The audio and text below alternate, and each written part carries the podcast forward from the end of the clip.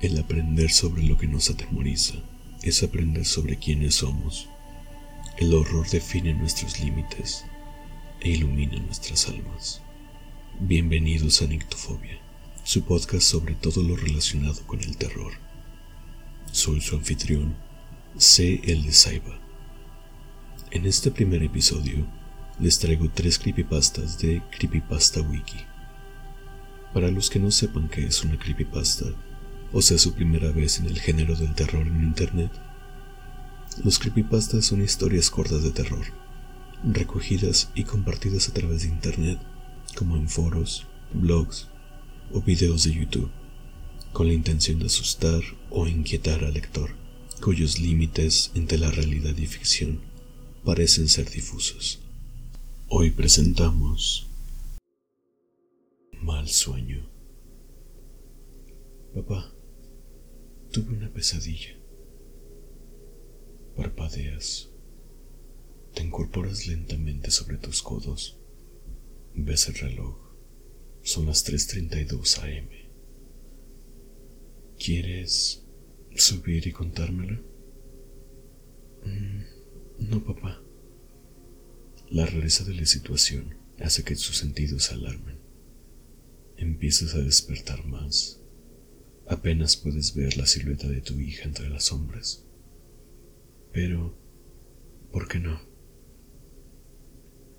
Porque en mi sueño, cuando te contaba sobre lo que pasó, la cosa que llevaba la piel de mamá se empezaba a despertar. Quedas paralizado.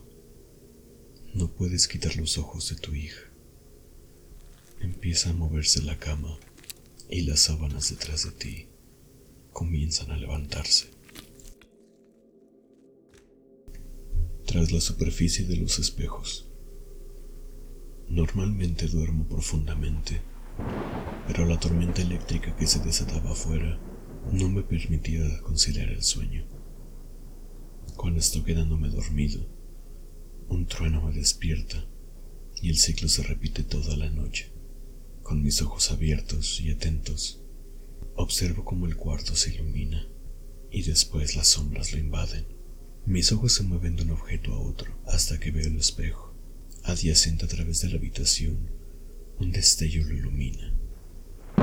Durante un escaso segundo, el espejo revela una docena de caras, siluetas dentro de su marco, bocas abiertas y ojos ennegrecidos.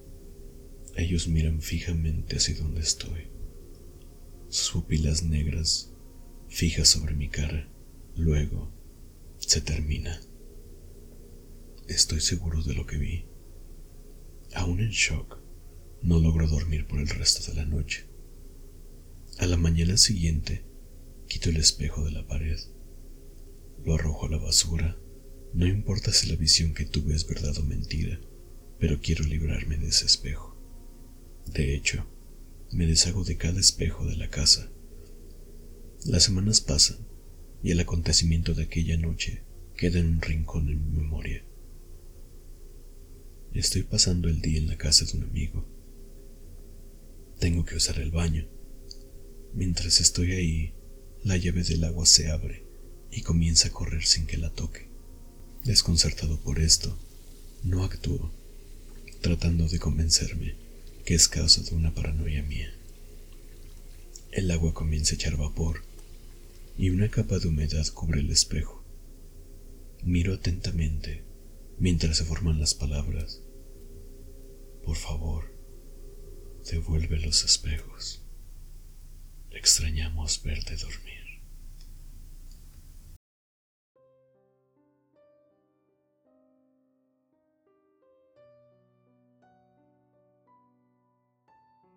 Frío. Era una noche de invierno. El agua se congelaba. Estaba tan frío que podía sentir como al respirar tu cuerpo pedía gritos el calor. Si bien la casa no estaba tan alejada y la luz inundaba casi toda la habitación con las velas y la chimenea, para él era inevitable pensar que si se acababa la leña tendría que salir a buscar más. Sus padres estaban de viaje. Estaba solo. Sin embargo, se detuvo a pensar. Mis padres habrán encargado de la leña y habrán dejado suficiente para toda la semana. Sí, seguro. Ellos saben de mi problema con el frío. Más relajado, permaneció tranquilo el resto del día y durmió en paz durante la noche.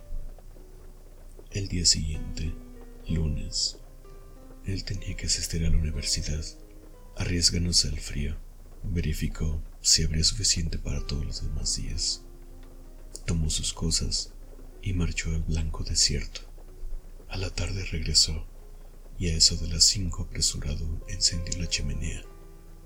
Tenía frío y las manos enrojecidas, entumecidas.